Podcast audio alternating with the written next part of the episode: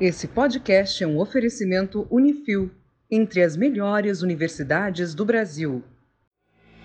Eu sou o engenheiro Murilo Braguin e você está ouvindo o podcast do Engenharia Científica. E a gente explorou mais o espaço do que o oceano. Bom dia, boa tarde, boa noite, engenheiro Leonardo Negrão. E hoje a gente vai descobrir para que, que serve o tapa-olho dos piratas. Oi, pessoal, aqui é a Vanessa Deister e eu já entrei no submarino. Agora eu quero conhecer o demônio da Fossa das Marianas.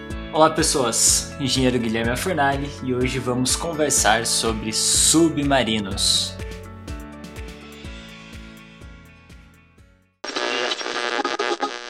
Ele é capaz de mergulhar a uma profundidade de mais de 250 metros e ficar submerso durante seis meses. Não se pode ouvi-lo. Ele pode ficar 20 anos sem reabastecer. Trata-se da arma mais letal já projetada. Uma máquina do apocalipse capaz de devastar continentes inteiros. Sua existência é o resultado de mais de 200 anos de evoluções na engenharia. Sabe por que esse podcast é difícil? Porque ele é um assunto muito amplo. Eu acho que é igual o podcast de Roma que a gente fez, que tipo, dá pra falar muita coisa. Tem que ter o parte 2. É, então, eu acho que esse aqui vai ter que ter um parte 2, parte 3. E eu até dividiria do jeito que eu estudei, na verdade, que tem bastante coisa histórica sobre submarinos. Você começou estudando por onde? Pela superfície ou pela fui fundo no tema lá. a gente pode falar de submarinos de várias formas. Sim. Uma das formas é a gente explicar, por exemplo, o funcionamento básico de um É. submarino. técnico o negócio? Técnico. Outra coisa que a gente pode falar é como surgiram os submarinos, essa engenharia. E uma terceira vertente seria a gente dar os exemplos dos submarinos que existem, do que eles podem fazer, do que eles são capazes, quais tecnologias tem cada um deles. E a gente destrinchar alguns que são meio ilustres, assim. Porque, por exemplo, se a gente pega da Primeira para a Segunda Guerra Mundial, a evolução foi justamente nos veículos. E daí a guerra foi deixando de ser de trincheira para ser uma guerra de movimento. Os navios também, os encoraçados foram sendo criados nessa época. E daí, como os encoraçados dominaram a superfície da água, precisaram que existissem embarcações que fossem não detectáveis. Daí eles criaram os submarinos com essa tecnologia muito próxima do que a gente tem hoje. Eu gostaria de saber quantas vezes eles falharam tentando criar isso. Deve ter morrido gente. O submarino em si, ele é uma peça de engenharia incrível. Bom, diferente da exploração espacial, a exploração profunda é a mais difícil. A gente já foi para a Lua, para Marte, só que a gente explorou menos de 10% dos oceanos. Justamente porque existe uma força gigantesca na água, que é a pressão. Cada 10 metros um ATM, uma atmosfera de pressão. E isso assim, em todos os sentidos.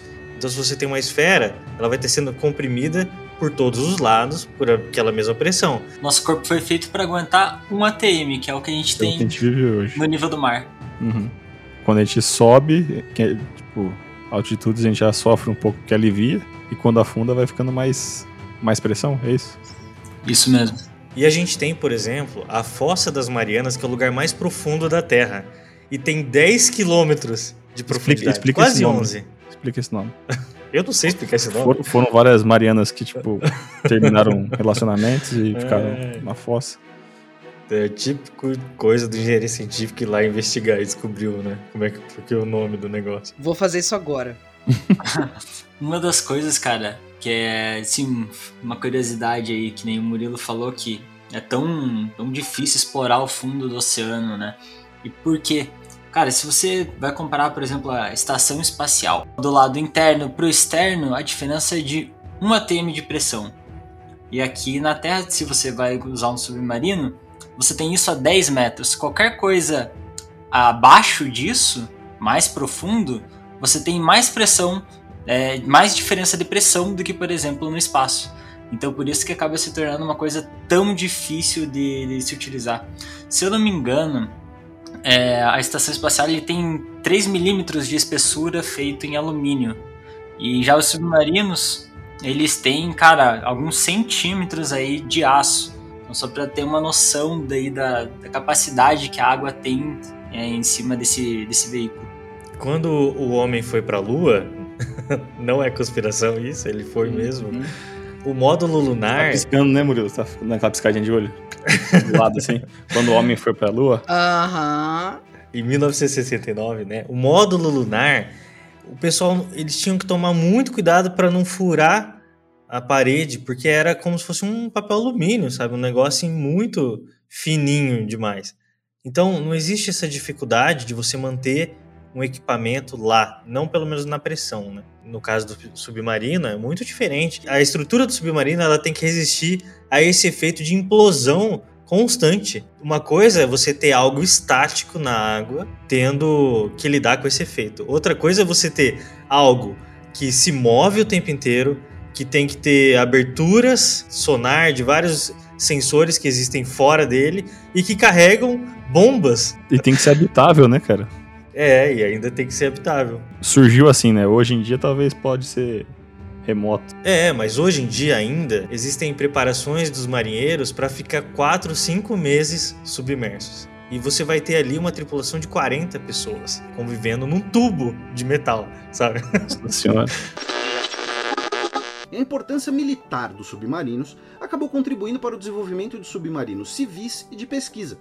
Logo após a Segunda Guerra Mundial, foram desenvolvidos os batiscafos, submersíveis especiais para grandes profundidades. As quatro vezes em que o ponto mais fundo do mar foi alcançado foram com batiscafos. Os pioneiros do seu desenvolvimento foram dois pesquisadores e exploradores franceses, os Picard.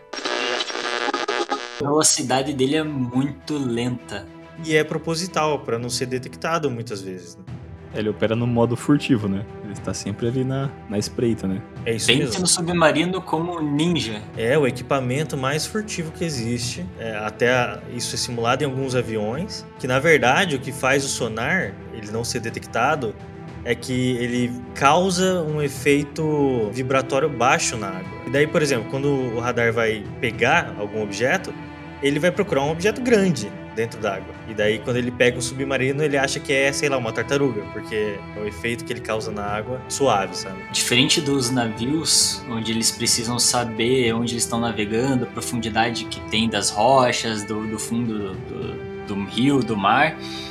O submarino ele não emite sons como se fosse um, um barco convencional, um navio convencional. Ele tende mais a receber sinais do que emitir. Então, muitas vezes, cara, um ambiente perigoso para um submarino é um ambiente silencioso, porque ele vai interpretar o ambiente com as vibrações, com, com os sons que ele recebe. E ele não emite justamente por ter essa capacidade de ser furtivo, né?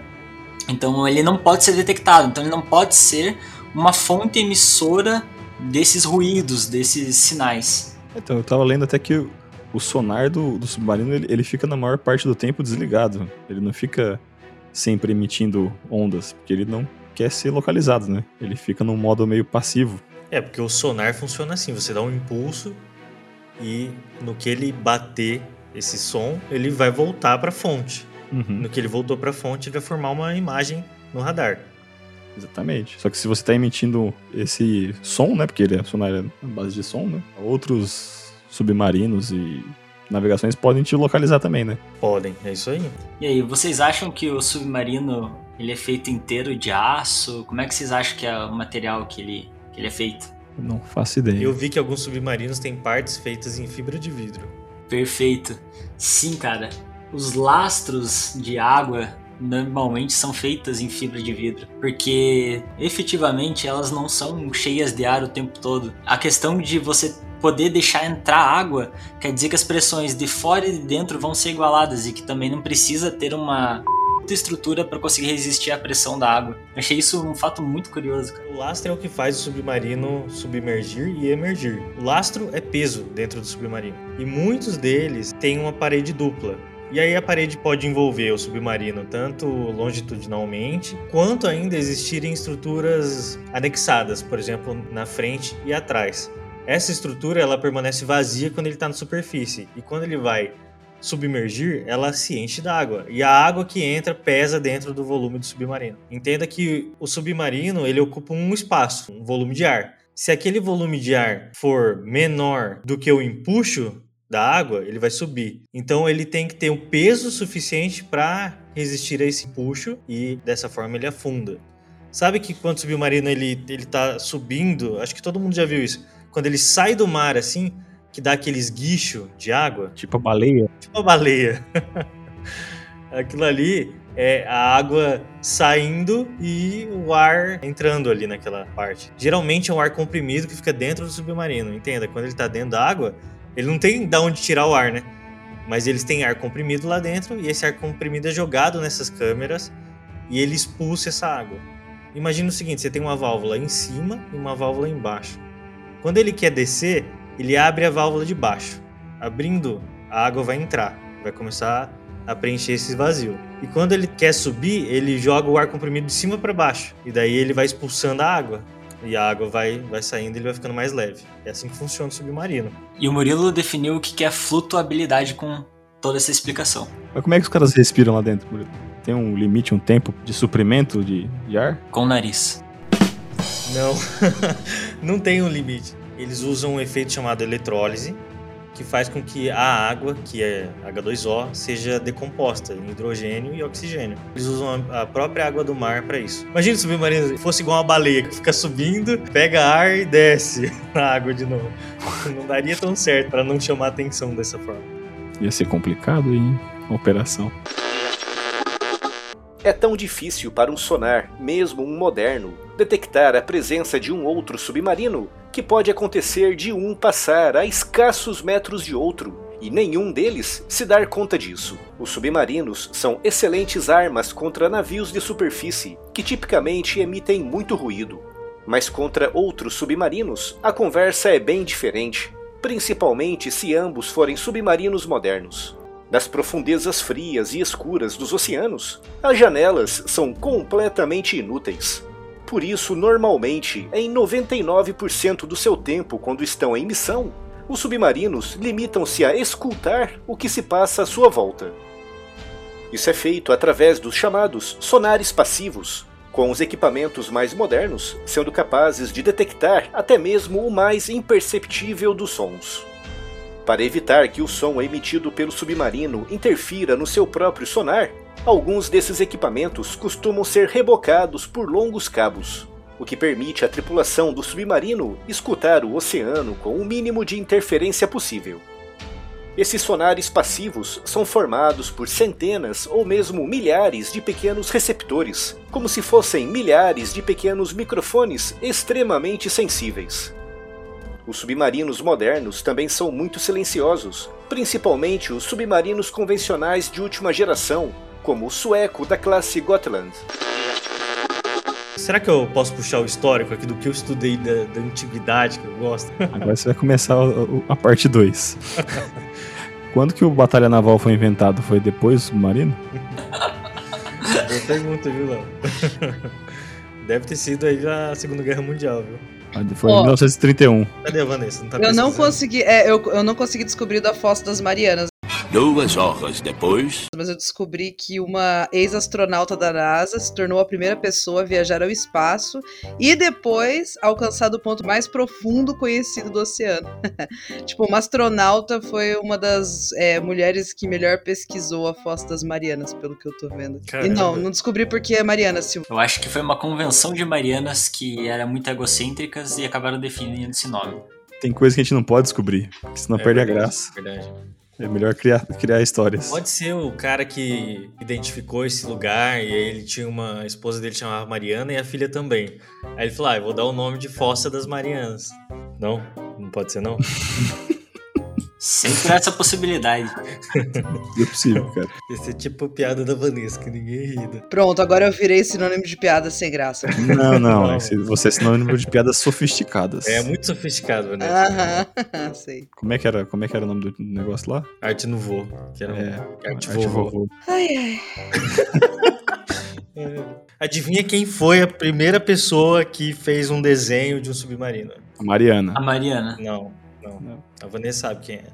Da 20? Foi da 20, meu. Da 20 é muito f... Ah, Da mas isso 20 aí é, isso aí é aquela cara. resposta chutada que você fala que sempre vai. Não, sempre é da 20, cara. Esse cara foi incrível. A gente tem que fazer um podcast sobre ele. Ele é o primeiro dos reptilianos. Né? Pois é. Mas olha só que, que coisa maluca. Eu fui estudar um pouco da história do submarino e daí você pega assim a história inteira da humanidade é voltada para submarino, sabe? Porque a gente tem Da Vinci, Alexandre o Grande, Arquimedes, Aristóteles, todo mundo. Todo mundo tem alguma parte que, que trabalhou com submarino de alguma forma, sabia? Muito louco isso. O que acontece? A exploração subaquática ela é datada de, sei lá, dos primeiros tempos da humanidade. Os antigos egípcios já faziam esse tipo de exploração. Só que eles usavam uma coisa diferente chamada de sino exploração submarina. Era literalmente um sino que eles colocavam de cabeça para baixo na água e aquilo ali enchia um pouco de ar e descia alguém ali dentro segurando, chegava lá no fundo da água, no fundo no leito lá onde ele ia explorar, descia, explorava, voltava para dentro do sino, respirava um pouco e ia fazendo assim. Até no jogo Assassin's Creed Black Flag, o 4, tem esse essa coisa. tem esse sino. É, eu joguei aqui, foi a primeira coisa que apareceu. Hum, interessante. Moderno, né? Moderno. Mas assim, a gente não pode dizer que é um submarino, porque o princípio do submarino é que ele tenha um motor. Esse é o princípio. Que ele vá para frente na água. Porque todo o resto seria um, uma cápsula, alguma coisa de exploração que não submarino. Pensa aí nesse sino. Agora, se a gente troca o que seria a corda do sino por um tubo que possa passar o ar. Se você diminuir esse sino cada vez mais para ele ficar mais ou menos do tamanho da cabeça de uma pessoa, a gente começa a criar a primeira roupa de mergulho. É, o primeiro escafandro. Então existiu também isso. Era uma roupa de mergulho? Não era uma roupa, era só o sino, só que ficava, ocupava só a cabeça da pessoa. Nossa, é muito legal. Joga aí, escafandro no Google. É muito bonita a roupa. É absurda. Parece uma roupa espacial mesmo, né? Ah, e adivinha quem um dos primeiros que desenhou a primeira roupa de mergulho da história? É, Só chuta aí. Quem será? Certeza. O cara desenhou helicóptero, asa delta, isqueiro e escafandro. Esse cara era muito atualizado, cara. Ele era de 2021, certeza. Não, é sério. Procura lá, Escafandro da Vinci, você vai ver. É um, uma das imagens incríveis, assim, em que o Da Vinci pensou. Uma roupa de mergulho que provavelmente funciona mesmo. E é parecida com esses escafandros que a gente tem agora. A ideia é, é parece, na verdade, uma coisa meio cutulo, assim. Procura, escafandro da, da Vinci, vocês vão ver. Ele é esquisito, tem uns tubos, assim. É a roupa de mergulho do Scooby-Doo. Mas olha só, Vanessa, você conhece um livro que o Alexandre Grande escreveu chamado Problemata? Eu não sei se é um livro não. inteiro ou se é um conto apenas. Não conheço. Ele fala do Cutulo?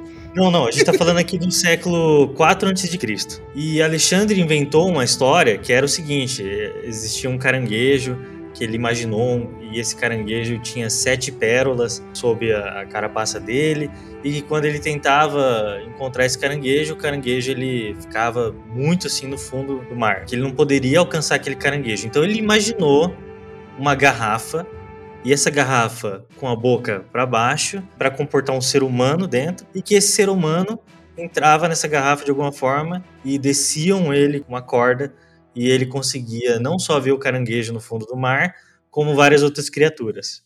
Isso no século IV a.C. Ele estava criando ali um conceito de uma exploração submarina. É, mas assim, pensa que hoje, para fazer filme de ficção científica, nós temos inclusive os futurólogos, né? Aqueles que estudam a tecnologia que nós temos hoje para conseguir projetar o que no futuro é plausível. Tipo, aquela, aquelas tecnologias do Black Mirror, o pessoal fica assim, uhum. assim, nossa, mas isso é muito possível mas de existe, né? existir, né? mas existe, ou está muito próximo de ser criado. Então, é, é, aquilo que até falei no outro podcast, né? A gente imagina muita coisa que é, que é possível, que vai resolver o nosso problema, e no futuro alguém cria algo parecido ou que, que casa com aquele pensamento. Eu acho que tem a ver com o homem, a necessidade dele, a projeção, né? Porque o trabalho de vocês, né? O trabalho do engenheiro nada mais é do que colocar literalmente para funcionar a imaginação daqueles que não necessariamente vão conseguir fazer funcionar o que eles queriam, mas aqueles que colocam os problemas, a problemática. Então, acho super plausível. Inclusive, eu fico pensando, será que isso não inspirou alguém que fez algum tipo de, de de tecnologia posterior, né? Sim, Ou olhou aquilo e falou, será que dá certo fazer isso, né? E tentou e, e foi aprimorando. Eu acho que uma coisa está muito conectada à outra. A engenharia, para mim, ela, ela precisa o tempo todo da imaginação de alguém que, que assim, projete coisas. Será que a gente consegue flutuar? Será que Será o que homem podem vai ter conseguir... carros voadores? Exato. Será que vai ter carro voador? Será que dá pra a gente conseguir submarinos super rápidos, supersônicos, e aí a gente consiga fazer viagens pelo mar e não pelo céu? Vai ser mais rápido que avião, sabe? Esse tipo de problemática que parece absurda. E aí vocês colocam pra funcionar a coisa. Vocês são fantásticos. Sabe, Vanessa, você acabou de descrever o teorema do macaco infinito. Vocês conhecem? Macaco Não, infinito, é não. É um teorema que diz que um macaco digitando aleatoriamente um teclado por Jesus. tempo indefinido, inf- infinito na verdade, irá quase que certamente criar um texto qualquer escolhido, como por exemplo a obra completa de William Shakespeare. Então assim, é a mesma coisa que, que a- as previsões dos Simpsons. De tanta besteira que eles acabam falando, em algum momento eles vão acertar. É, faz sentido. Verdade, faz sentido, é isso aí. Isso aí- Nossa, isso aí, nunca isso aí falar é- disso, não. Tem, tem estatística nisso aí, né? Você começa a especular muita coisa aleatória, alguma hora vai bater alguma coisa, né? Sim, teoria da conspiração é basicamente isso, né? É, você vai, vai, É. vai pegando aquilo- um monte de coisa e vai falando. É aquilo que nós falamos na- na- no começo proibido lá do. do- que que basica- basicamente é isso. Ah, tem uma crise dos chips, mas a crise dos chips foi gerada porque tem chip na vacina que tá nos braços das pessoas Meu e por isso Deus. gruda uma moeda. Tipo, meu Deus, qual que era a probabilidade disso acontecer? E aí você junta todas essas informações pra gerar uma informação absurda, né? Então faz sentido, eu vou procurar aqui. Como é que é? Macacos infinitos? Teorema do macaco infinito. Teorema do macaco infinito. Eu o nome, achei fantástico. A gente consegue perceber, né, nossa história humana, que a evolução dos pensamentos ela é progressiva, sabe? Eu falei do século IV de Cristo, mas em 250 antes de Cristo, o Arquimedes fez o, o famoso princípio dele, que é o Arquimedes era o matemático físico e inventor grego. E, ele- nosso amigo. E o nosso amigo aqui do podcast, só que o nosso Arquimedes é mais tecnológico. Gosto muito do Arquimedes. Um abraço, Arquimedes. E o princípio de Arquimedes fala: todo corpo mergulhado num fluido em repouso sofre, por parte do fluido, uma força vertical para cima, cuja intensidade é igual ao peso do fluido deslocado pelo corpo, ou seja, pelo volume do corpo. E daí ele tava na banheira, aquela história toda, ele falou eureka e descobriu e saiu pelado na rua. Ele não falou Eureka. Falou, cara, Não certeza falou, falou. Não falou. Falou eureka, sabe o que significa eureka, Léo? Hum. Entendi, Ah. descobri. Ah, Eureka! Observação chata de professora de. Assim, quando a gente pensa que o conhecimento. Como é que você falou? O conhecimento, ele é. Vai evoluindo, Isso, vai evoluindo. Então, vírgula. até chegar na Terra plana. Exato. É, na verdade, o conhecimento. assim, a gente pode pensar na, na questão tecnológica. A, a- o pensamento, ele, tecnologicamente, ele vai não crescendo. Só que vamos pensar que o nível tecnológico que nós atingimos na Roma Antiga se perdeu muito na Idade Média. Aí no Renascimento você tem uma retomada disso, um aprimoramento. E aí, assim, é uma coisa que vem e vai. Se você Isso. pensa- São ondas. E exatamente, Vanessa. E por isso que só em 1446 que fizeram um sino de mergulho. A Idade Média tá em que época, Vanessa? 476 até mil. Não. É, 476 até 1456, eu acho que é isso. Aí, ó. Então, pulamos toda a Idade Média. Foi de Arquimedes, 250 a.C., pra depois da Idade Média. Pra conseguir chegar nisso aí. Leva um tempo, leva um tempo. Mas eu tô com uma dúvida aqui, quando o Murilo falou um negócio aí, eu, eu não consegui parar de pensar até agora. Qual que é a altura do Alexandre o Grande? tá zoando, né? Não. Não, sério, Você pô. para o eu- podcast e fazer pergunta dessa. Mas é verdade, Tem a ver cara. com o tema. É que eu só quero saber o quão grande ele era, Eu cara. não sei, cara. A garrafa no conto dele tinha 2 metros de altura. Ó, edita aí. É, peraí. É 476 até 1453. Não, Vanessa, eu quero informações, informações importantes. Eu quero saber a altura do Alexandre o Grande. Para Ah, de falar que que você médio. Acha que o Alexandre? Grande veio da altura? Pode ser de outra característica física, a gente nunca vai saber. É por causa do tamanho do pé. Exatamente. Dar curioso. uma- Não é, ele era o soberano. Por isso que é o grande. Ah, The tá, Great. One. Esse seria o f... É, Hoje. só existe um Alexandre. Também tem o breve, tem o grande, tem o breve. Esses Então, é também o a gente não sabe mais. de onde vê, de onde vê essa. Né? Mas não era o pepino breve? Olha, tudo ser Isso, era o sentido. pepino mesmo. O que eu achei legal é que existiu esse conto aí feito pelo Alexandre, né? Então ele não foi só o imperador, não sei o que, não sei o que, ele também escrevia. Com certeza viram isso e futuramente falaram: olha, e se for possível a gente colocar alguém num, num contentor, que eles chamam, né? E descer lá no leito oceânico para achar alguma coisa. Em 1515, nosso querido Leonardo da Vinci foi lá e, e fez um desenho primitivo do que seria um submarino. Só que como muitos inventos dele só ficaram no papel, né, também, ele fez muita coisa que nem existia tecnologia na época para fazer, né? Visionário, cara. Será que ele, na época dele, ele era conhecido, Vanessa, ou ele ficou conhecido depois só? Que o Da Vinci? Essa história? É, da ele era... Vinci, ele era ele era super conhecido, reconhecido, adorado, cheio de seguidores e caloteiro pra caramba. Enquanto Essa vivo? foi- Enquanto, vivo, Enquanto diz? vivo, vivo. Por isso que eu tinha seguidores, né? Ele era tipo o Elon Musk, então. Ah, não sei.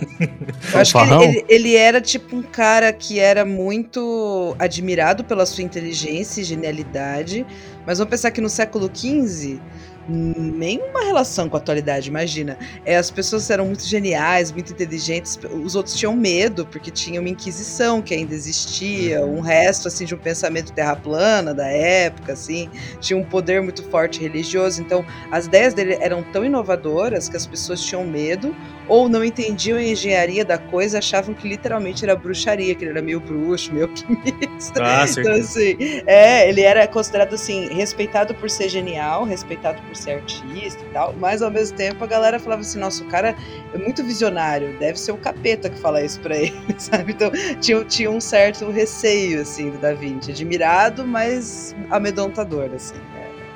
Enfim, dá um podcast só sobre ele e fofocas da vida dele, que são demais também. Depois do Da Vinci, em 1620, um inventor holandês chamado Cornelis de Brel, ele construiu então o primeiro submarino que funcionava, tá? Porque até então é, não foi dando certo. Ele inventou coisas como o termostato e o microscópio.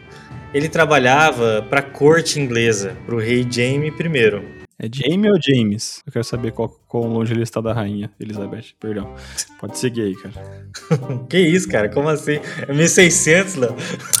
Mas é, cara, da mesma família, pô. É, então Elizabeth tá viva desde quando? 1800? Calma, a gente teve mais de uma Elizabeth. Ah, tá. É, então, ó. Então foi um Não pouco teve antes. mais de uma, Vanessa. É sempre a É o- mesma. É o James primeiro que você falou? Jaime primeiro. Não, não tem Jamie. Tem Jaime, então pode ser Jaime, brasileiro? Jaime primeiro. Ah, tá. É, é Jaime mesmo. É, tá errado falar Jaime, então é Jaime? Não, é- é- não, tá certo, é, é Jamie. Ele era o sexto da, da Escócia e o primeiro da Inglaterra. Mas ainda não achei qual que é a ligação dele com a, com a rainha Elizabeth. Segue o, o- Eu ia falar o barco, mas segue o submarino, hein, velho. Bom, ele tinha um desafio, que era fazer com que um barco ficasse submerso ali por um tempo. um neerlandês chamado Cornelius van Drebel, baseado nos cálculos de um matemático escocês e financiado pelo rei da Inglaterra, juntou dois pequenos barcos revestidos com couro, equipados com um leme, uma escotilha e quatro remos. Sim, o motor do submarino era a força dos braços dos tripulantes. Para submergir e emergir, foram usadas bexigas de porco, que eram enchidas e esvaziadas com água.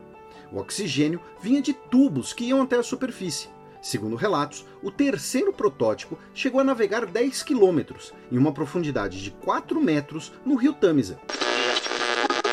Então essa foi a primeira viagem de submarino da história, for real, né? Em 1775, Joseph Larry, ele trabalhava para o exército dos Estados Unidos e eles estavam contra a Inglaterra nessa época e ele tinha um interesse que era de plantar bombas por debaixo desses navios sem ser visto. E ele fez um submarino chamado de Tartaruga, dita Tartaruga Submarino no Google, vocês vão ver. Que era um submarino feito para uma pessoa só, tipo um pedalinho, só que dentro da água, sabe? Nossa, que bizarro. E daí o objetivo era chegar por debaixo do casco e perfurar esse casco e colocar uma espécie de uma din- dinamite dentro e sair fora. Essa- é- era essa a ideia. Só que o espaço de ar que existia dentro desse submarino era muito restrito. Por ser um submarino propriamente dito, ele não tinha comunicação de ar com nada externo. E, consequentemente, o que aconteceu? Pela pouca quantidade de ar, ele foi cada vez tendo menos oxigênio. Ficou tonto e não conseguiu cumprir a tarefa. Foi descoberto e provavelmente foi morto. O objetivo não foi concluído. Foi totalmente errado. Ninguém realmente sabe quanto tempo o operador pode ter sobrevivido embaixo d'água respirando um ar viciado antes de ser forçado a abandonar sua missão. Para tentar descobrir, montamos uma experiência usando uma caixa selada contendo o mesmo volume de ar que o tartaruga. Após 25 minutos, o oxigênio na caixa começa a se esgotar. Os pulmões de nosso voluntário começam a queimar e sua fala fica distorcida. Tá ficando difícil de respirar. O homem no tartaruga deve ter sofrido sintomas parecidos. Não sei se vocês sabem, mas você sabia que existem modelos de torpedo e que alguns deles vêm com sonar que ao se aproximar dos alvos ele executa uma manobra. Então, em vez de ele ir reto e apenas explodir, ele vai reto, identifica o alvo acaba afundando um pouco, fazendo um balão e tentando pegar o mais embaixo da embarcação possível. Assim ele tenta ter uma tendência de quebrar a coluna da embarcação e afundar ela por completo, a partir da onda de choque. Fica esse fato aí para vocês. Que massa, olha só que coisa incrível. Tecnologia, cara. Porque um dos princípios do submarino é ele ser stealth o suficiente para chegar perto do alvo e poder lançar um foguete de dentro d'água. Com certeza não vai ser identificado mesmo assim. O projétil saindo dentro da água, como é que você vai identificar a fonte? Então por isso que os submarinos são tão eficientes e eles carregam bombas nucleares, né? Super seguro, né? Lugar muito agradável para se, se estar, né? Inclusive lá não pega nenhum celular, nenhum GPS, ondas de rádio. Então, nenhuma onda eletromagnética chega no submarino a partir de determinada profundidade. Vanessa, você que esteve dentro do submarino, não foi? Como é que foi a sua experiência? Inclusive, acho legal falar sobre isso, né? No Rio de Janeiro existe um submarino museu. O nome do submarino é S. Riachuelo, ele fica na Baía de Guanabara, né? Ele é da Marinha do Brasil, ele já teve na ativa. Eu achei isso legal, que tem as informações aqui. E na galeria de imagens não tem fotos internas, então você vai ter que entrar para ver como é. Nossa, ele, ele, ele, já tá lá há um tempo já na Baía de Guanabara para visitação. Ele fica no espaço próximo ao Museu da Marinha. Se não me engano é Riachuelo o nome desse submarino. E você pode visitar. E é uma experiência bem, bem legal, mas assim, primeiro a acessibilidade não é para todo mundo, porque literalmente é um submarino que está no mar e você precisa. Ele fica ali é, é na, na, Bem onde. A superfície da água, né? Pra você conseguir subir nele e depois entrar, mas é uma experiência de literalmente entrar no submarino. É bem claustrofóbico, é, é um pouco assustador, assim, imaginar que as pessoas viviam ali dentro durante muito tempo. E é uma experiência única, porque você. Uma coisa é você ver num filme, uma coisa é você. É, é você estar lá e você sentir assim que você está imerso nesse lugar que é claustrofóbico. Então você entra uma pela parte da frente, sai na parte de trás assim. Tem alguns lugares que você não pode acessar, que eles deixam fechado assim. Mas é uma experiência muito legal, eu recomendo. E se você for no Rio, não vá só nas praias, tem muito museu, muita coisa bacana. Mas esse eu acho que uma das coisas que mais me marcou foi entrar nesse submarino. Acho que vocês conseguem encontrar na internet até como comprar, como é que é a visitação. Agora na pandemia é complicado porque é um lugar fechado com pouca ventilação, né? Mas é uma experiência muito bacana. É uma experiência imersiva. Nossa. Aguardando esse, né? Isso aí tinha que estar escrito na entrada, quando você lesse assim na plaquinha do lado. Bem-vindo. Bem-vindo à experiência imersiva. Mas não dá uma vontade de, sei lá, sair correndo? Dá, e ao mesmo tempo, assim, é, a, as portas as, parecem comportas, assim, são redondas. Então a sensação é que não tem muito para onde você correr e você vai bater a cabeça em todos os lugares. Eu sou alta, né? Diferente do Murilo. Isso! O que, que, é isso? Que Vamos que é voltar para cá. E, que deselegante. Né? Totalmente. Eu tenho, eu tenho 1,80 de altura, quase. Então, Mas assim. É o Murilo o Grande. é, o Murilo vai ser o Murilo Grande. Por quê? Porque é o, né, host Sim, do Engenharia Científica. É, então. E Vanessa a breve, né? Porque enfim. aí aí é, é, a sensação era que era horrível ficar ali dentro, né? Porque não tinha espaço para você ficar em pé. Não sei, era, era bem claustrofóbico mesmo. E agora imagine a galera toda lá dentro. Todos Nossa. os tripulantes. Deve ser um negócio difícil.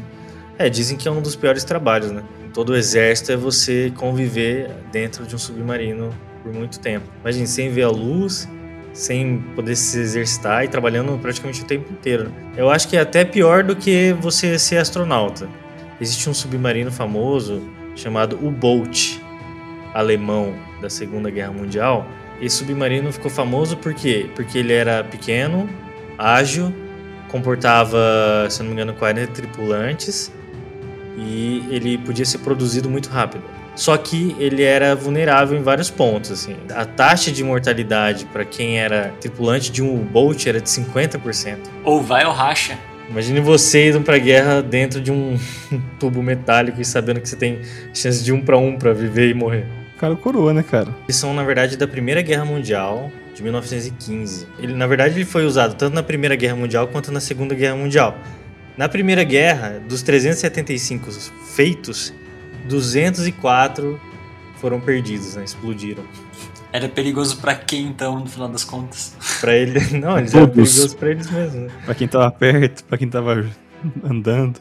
E na Segunda Guerra Mundial, dos 1153 feitos, 759 também foram afundados, explodidos. Aí tem aqui, ó, as perdas de submarinos foram particularmente elevadas para todas as nações. A Alemanha, que durante toda a guerra pôs em serviço mais de mil subversíveis, perdeu mais de 800. Cara, deve ter muita coisa no fundo do mar, cara. Eu quero saber sobre a funcionalidade do, do submarino.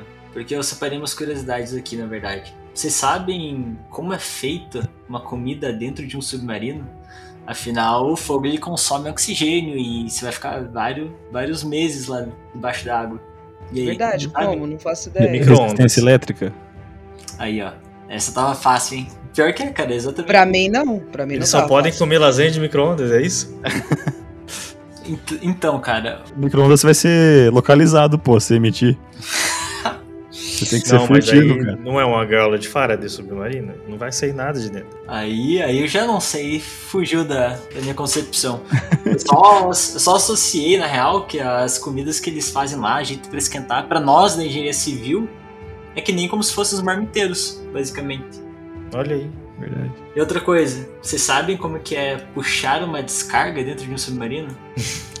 Boa, não faço ideia. deve ser um negócio estranho. Porque assim, né? A gente sabe que, que existe água ali no, no reservatório e como é que sai, né, do, do submarino? E basicamente os dejetos, eles são acumulados em um tanque.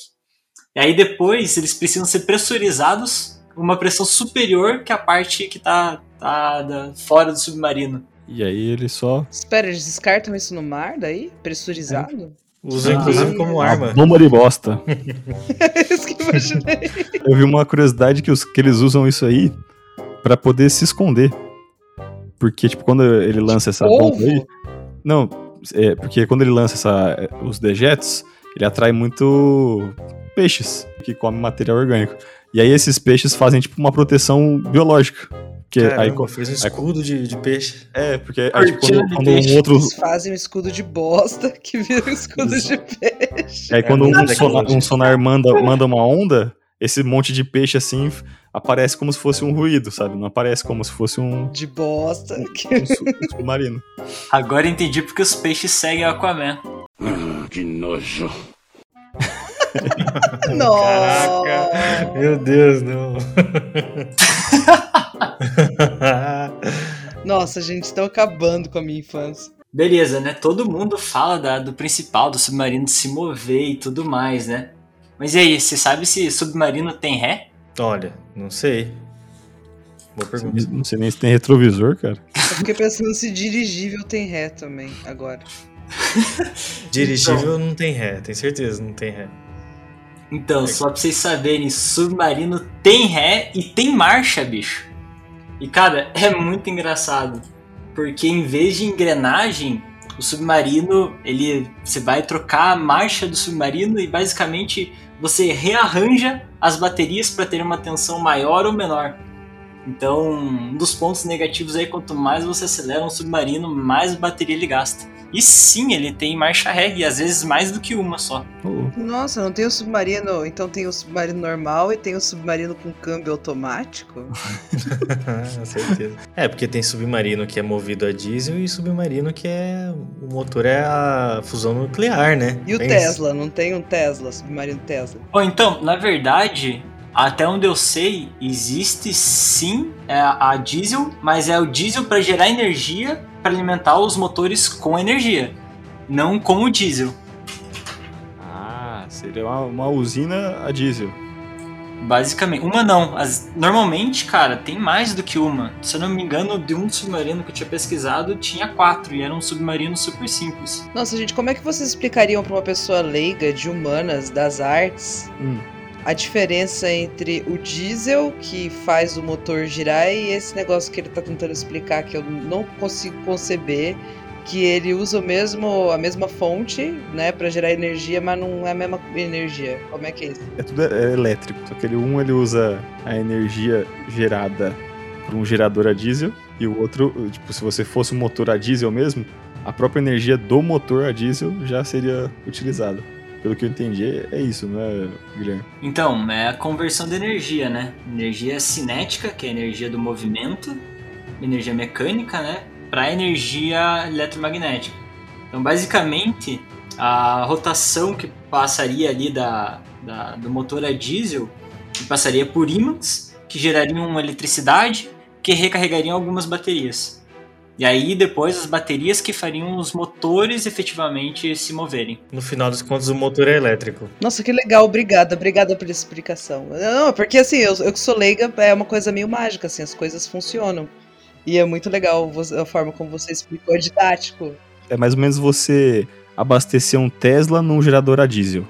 Exatamente. É isso Entendi, aí. que legal, que legal. É um carro elétrico, só que, se- só que a energia elétrica dele veio de um, de um motor a diesel que gerou essa energia.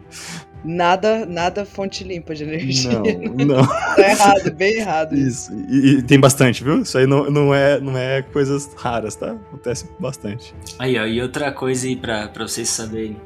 Normalmente ele tem mais do que um volante, o submarino. Então, existe o volante para vertical, para horizontal e para você controlar. E basicamente funciona o mesmo princípio como se fosse as asas de um avião. Então, você tem uma na horizontal, uma na vertical para definir se ele sobe ou desce de acordo com a, com a inércia, né, que está passando do, do, do próprio submarino e para você fazer girar para os lados. E uma coisa, cara, que eu tava vendo que é super interessante, porque assim, é, você controla isso tudo de dentro do submarino. Só que essa parte, ela fica externa do submarino. Então existe algum ponto onde a parte interna e externa vão se conversar. E como é que nesse ponto, e quando você está em uma grande profundidade, não entra água para dentro do submarino? Vocês sabem? Eu não sei. Sei não. Eles, Não. eles devem ter alguma contenção de água aí por câmeras. Então, na verdade, é uma válvula. E cara, essa válvula funciona quanto mais pressão é, incide sobre ela, mais apertada ela fica. Então, mesmo que tenha um eixo saindo de dentro do submarino para fora, quanto Uhum. mais pressão tiver, mais apertada ela vai ser e mais ela vai estanquear a, a, a água. Que interessante. Muito bom. Mas a pergunta que não quer calar: por que, que a luz do submarino é vermelha? Homenagem aos bordéis. Não. Tá bom. Não, mas é sério. É pra, é pra visualizar melhor, cara. Incrivelmente é, é vermelho por um- uma questão de. por causa do nosso olho. Entendeu? Eu já achei aqui no textinho como é que ele fala. Condições comuns, adaptação dos olhos ao passar de um ambiente iluminado para um ambiente escuro demora 20 minutos. Isso acontece porque a pupila precisa mudar para deixar entrar a quantidade de luz necessária naquele contexto. Já em lugares muito iluminados é preciso diminuir o fluxo de fótons. Então eles já deixam no, no- o vermelho para quando tiver essa alteração de luminosidade não ter dificuldade pro, pro pessoal conseguir olhar para aquele. Como é que é o nome daquele negocinho? Telescópio, é isso? É isso aí. É, Então, para poder olhar isso aí e conseguir sondar a superfície. Não é para revelar foto, não. É, eu já. Mas Eu ia falar também isso, funciona, justamente é, é isso. mesmo. Pra revelar foto, você sabe por que, que é vermelho? Então, É pra a luz não vermelho- queimar o filme, né? Literalmente, sim. É porque na hora de revelar, a, a- a luz vermelha é aquela que menos vai sensibilizar a película ali, fotossensível. Então você coloca a luz para poder mexer com os químicos, né? Pensando no processo mecânico de revelação fotográfica, enxergar alguma coisa, mas sem interferir na revelação, no processo de revelação, né? Que era feito manualmente, né? E isso, nossa, revelar fotos é uma das coisas mais mágicas que existem.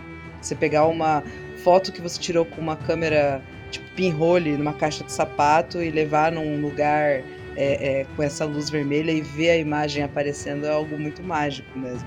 Então é para você enxergar o processo. Então será que os marujos são fotógrafos também? Mas com certeza seria um, um lugar fantástico para revelar fotos. Na verdade, é. Mas em outros veículos também tem esse tipo de luz vermelha. Justamente para adaptar a visão aí para claro e escuro. Senão daria todo mundo de tapa-olho, igual um pirata. Por isso que ele usava o tapa-olho. Quando ele descia no convés, que era escuro, ele mudava o tapa-olho de lugar, certo? O olho que estava na claridade fica tampado e o olho que estava no escuro vai se abrir lá Sério? embaixo. É. Sério que é por isso? É. Eu tô passada, chocada. Tô vendo pela primeira vez. Caraca. Nossa, acabou com a minha infância de novo. Mitologia sendo. sendo Você achou que todos os piratas tinham o olho de vidro? Ou que não tinham o olho, né? Olho de vidro e nariz de pica-pau. Pô, ninguém entendeu de novo a referência que Não, eu entendi a referência. Inclusive é um. Poti-poti é um camarãozinho. Que tem perninhas fininhas. Sério, não sabia. Ele é um Olho camarãozinho. de vidro. Dita aí, poti-poti. no- Poti poti, ai que bonitinho, deixa eu ver. Você vai ver que a descrição dele é a música. A borboletinha tá na cozinha fazendo chocolate para a madrinha. Poti poti, perna de pau, olho de vidro e nariz de pica-pau. né? Ele descreve o camarão. Nossa, não faz o menor sentido. É, eu achei que era. Achava que era pal- palavras aleatórias sendo faladas. Não, não, é porque assim, eu tô, eu tô analisando criticamente a letra e, meu Ah, Deus, por que, que a gente decora essas. Quem escreveu isso foi Djavan.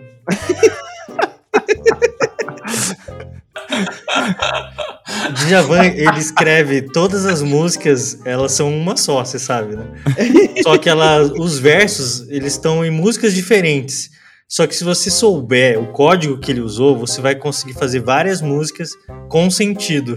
Se Exatamente. aplica o Djavan. Se aplica. O cara tá 100%. fazendo nível Marvel já, então. Bom, uma coisa é fato, nós conhecemos mais o espaço do que o fundo do mar. Eu tenho medo do fundo do mar. Eu também, bastante. Aliens. É, Cthulhu tá lá, né, mano? Exatamente. Cutulo, Cutulo. E tem até aquela história da Fossa das Marianas que eu contei pro Léo um dia desse aí, que é interessante. Essa história, pô, conta, por favor. Conta inteira. Completa. A versão, É. versão Zack Snyder. É, pois é, Zé. Não, quem desceu lá foi James Cameron, diretor de cinema. Ah, foi.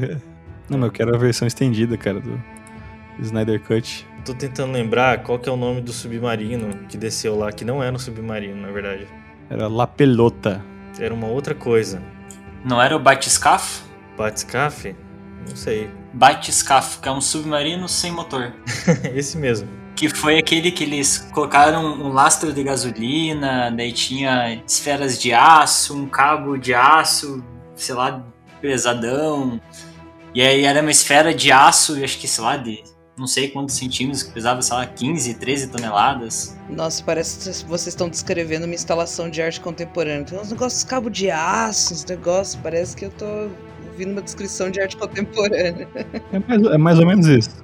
Só que ele vai até o fundo do mar. Uhum. Mas. Quando o batiscafo Trieste, esse era o nome dele, atingiu a chamada Depressão Challenger a 10.916 metros de profundidade. É tipo uma âncora. É tipo uma âncora com pessoas dentro, né? Melhor ainda, né? E daí era o seguinte, qual que é a dificuldade toda em se chegar nessa profundidade, que nem a gente já falou nesse podcast, é a pressão toda sobre esse equipamento lá embaixo. Então, é, precisaria resistir a muitas atmosferas de pressão, coisa que achavam que era praticamente impossível de se fazer. E eles criaram um submarino, submarino, eles criaram esse equipamento que era uma esfera, realmente, era uma esfera que comportava duas pessoas lá dentro. Eles tinham uma janelinha de um palmo só de tamanho para ver lado externo. E por sobre essa esfera, eles tinham uma espécie de um barco invertido, imaginem. Nesse barco invertido, ele era um vaziozão que tinha gasolina. Era isso que eles tinham lá dentro. Por que, que eles tinham gasolina? O líquido, por si só, ele é incompressível. Né? A gente estuda esse princípio na engenharia. Mas nem tanto, sabe? Existem líquidos que, determinada pressão, eles vão, querendo ou não, deformar. Porque o que tem dentro dele vai sucumbir àquela pressão. Mas a gasolina deforma muito pouco. E eles foram com esse princípio na cabeça: olha, a gasolina não deforma quase nada, então pode vir a pressão que for, que esse peso todo da gasolina vai fazer com que a gente chegue no fundo e ele vai blindar contra uma implosão. E eles tinham essa esfera que eles ficaram dentro, por baixo desse casco, e eles desceram e foram descendo, na verdade, livres. Não tinha uma corda guia, não tinha nada. Só um parênteses aí: a gasolina, como é um material menos denso que a água, ele ajudava a frear esse, essa queda livre aí. Isso mesmo, porque como se pulasse de um prédio. Né? Você vai acelerando, acelerando, você vai descendo, né? Igual uma âncora. Você joga a âncora, a âncora vai de uma vez para dentro da água, né? E aí eles foram descendo cada vez mais e foram medindo essa profundidade que eles estavam. Eles não sabiam quanto que era de profundidade, na verdade. Eles tinham uma, uma ideia de que era, se eu não me engano, 4 quilômetros de profundidade, eles achavam. Só que eles estavam com um equipamento que poderia ir muito mais fundo. E daí eles foram descendo. Chegou um momento em que tudo estava vibrando, começou a ranger e eles acharam que o negócio ia, sei lá, implodir a qualquer momento, sabe? E daí eles pararam nesse ponto e ficaram escutando como se fosse tipo, sei lá, um monte de formiga em volta assim da, do casco. E craquelado que eles escutaram foi uma rachadura, cara. Então os caras foram muito doidos de continuar a viagem. Nessa profundidade, quanto mais você desce, mais a temperatura vai cair, né? Menos luz vai ter, enfim. Se não tem uma fonte térmica lá embaixo, vai ser frio pra caramba. Então eles colocaram uma roupa de proteção e continuaram descendo. E eles falaram: não, a gente vai chegar no fim eles perceberam que depois que existiu esse, esse, tremor, que eles pararam, esse tremor passou, acabou, e eles falaram, ah, vamos indo. E o que eles tinham preso por baixo desse batiscafo era uma corrente, um pouco longa, uma corrente mesmo, né, de, de aço. E daí eles chegaram num ponto que a corrente bateu em alguma coisa. E eu achei tão inteligente o mecanismo de freio, né, além da pressão, que ela começa a equalizar, eles tinham que frear também para não ter uma, uma colisão. Imagine, uma colisão em uma atmosfera é uma coisa. Uma colisão qualquer em 10 mil metros de profundidade é completamente diferente, né? Você pode fazer o negócio explodir, literalmente. E daí essa corrente, ela foi se enrolando no fundo e foi criando uma espécie de um ninho, assim. Pousaram a embarcação aí certinho nessa corrente, nesse bolo de corrente que formou no fundo e foi tudo bem. E daí o que, que eles olharam lá de fora? O que, que eles viram? O que vocês acham que? Nada. Tava tudo escuro. Cutulo. Cutulo. uma sereia, uma sereia. Nossa, Ou então um bordel, como o Léo diria. Bordel. Caraca, eles deram a volta na Terra e chegaram do outro lado. eles viram, sabe o que eles viram? O prato que segura a Terra plana. Foi isso que eles viram. da Terra. chachinho da Terra. Não tinha nada, efetivamente. Tinha areia. Só que o que eles viram foram criaturas marinhas. Sem olhos. Sem olhos, né? Aquelas criaturas que se iluminam biologicamente. Medo. Tinha muitas criaturas, na verdade. Eles viram camarão, vários peixes, todos brilhando, assim. Eles acharam até então que nenhuma forma de vida sobreviveria a uma pressão daquela, uma temperatura daquela. Bom, para voltar, eles soltaram a corrente e foram soltando um lastro que eles tinham que era composto de esferas de metal, tipo bolinha de gude, assim, aquelas bolinhas de metal. Cara, eu achei esse um dos mecanismos mais inteligentes de toda a embarcação, que era quando eles liberavam essas é, esferas de aço, porque o que segurava elas era uma corrente elétrica, eletromagnética. E ele funcionava do, do, sentido contrário. Então, se ela estivesse ligada, as bolinhas ficavam retidas. Se desligasse, as bolinhas eram liberadas. Porque se desse alguma pane, eles iriam voltar e subir de qualquer forma. Esse lastro ele foi saindo como se você abrisse um líquido, sabe? Você abre assim, ele vai espalhando pelo mar e eles foram subindo, subindo cada vez mais. Chegou um momento aí que voltou a temperatura correta, eles tiraram a proteção, e daí eles iam chegar lá na água em algum ponto, eles não sabiam onde, porque o mar tem um fluxo, né? Ele, você vai para direita, para esquerda, não, não vai descer e subir no, exatamente no mesmo ponto. E daí eles tinham um raio de 4 quilômetros para que eles fossem resgatados por uma embarcação que chegassem lá em cima e realmente chegaram. Sobreviveram, deu tudo certo. Olha só que, que viagem não foram, feliz. Não foram esmagados. Podia ter dado muita merda. E você pensa, a 10 km de profundidade você tem mil atmosferas. Mil vezes a, a, a pressão que a atmosfera tem no nível do mar. Cara, é muita coisa. Legal demais. E é isso. E a outra pessoa que desceu lá foi o diretor James Cameron. Exatamente. Ele tava fazendo o Avatar. Cara, é foda, né? Já pensou? Se os caras que estão lá embaixo vê aquele peixe que parece no Nemo, que tem aquela luzinha, acho que é o demônio marinho o nome. Sim. Nossa, imagine, cara, as histórias que eles vão voltar. Nossa, tinha um demônio lá embaixo que. Não, o mínimo que eu esperaria das Fossa das Marianas é que tivesse um monstro gigante marinho lá. Kraken. A gente está aqui no Engenharia Científica de portas abertas para todo mundo que quiser falar com a gente, para todos os empresários que estão ouvindo. Se quiser entrar em contato com a gente agora, manda mensagem no nosso Instagram, no nosso WhatsApp, vai no nosso site, tem lá os nossos contatos. Fala com a gente, vamos movimentar esse mercado de uma maneira diferente. Vamos transformar o jeito que a gente leva a informação que sai da sua empresa, ou da sua pesquisa, ou da sua universidade para as outras pessoas e falar que você existe, falar que você tá aí no mercado, que quer conquistar o seu espaço, né? Exatamente, aparecer, né? Aquela famosa frase, né? Quem não é visto não é lembrado. Tinha um certo receio, assim, do Da Vinci. Admirado, mas amedrontador, assim. É... Enfim, dá um podcast só sobre ele e fofocas da vida dele, que são demais também. A diferença entre genialidade e loucura na época era muito tênue. Na época? Não é igual o remédio, que a dose é, é, o que importa. Entre remédio e veneno, o que importa é a dose. Ah, não, Eu não sei, sei, vocês- não sei, não sei, gente. Não sei, não sei. Vocês, estão- vocês entraram agora numa fase de ditado popular Vou continuar. em casa de ferreiro espeto de pau. Polêmico. Tem ditado popular com o submarino? Nossa, cara. Água mole, pedra dura, tanto bate até que molha. Ditado popular com submarino. Vamos lá. It ends here.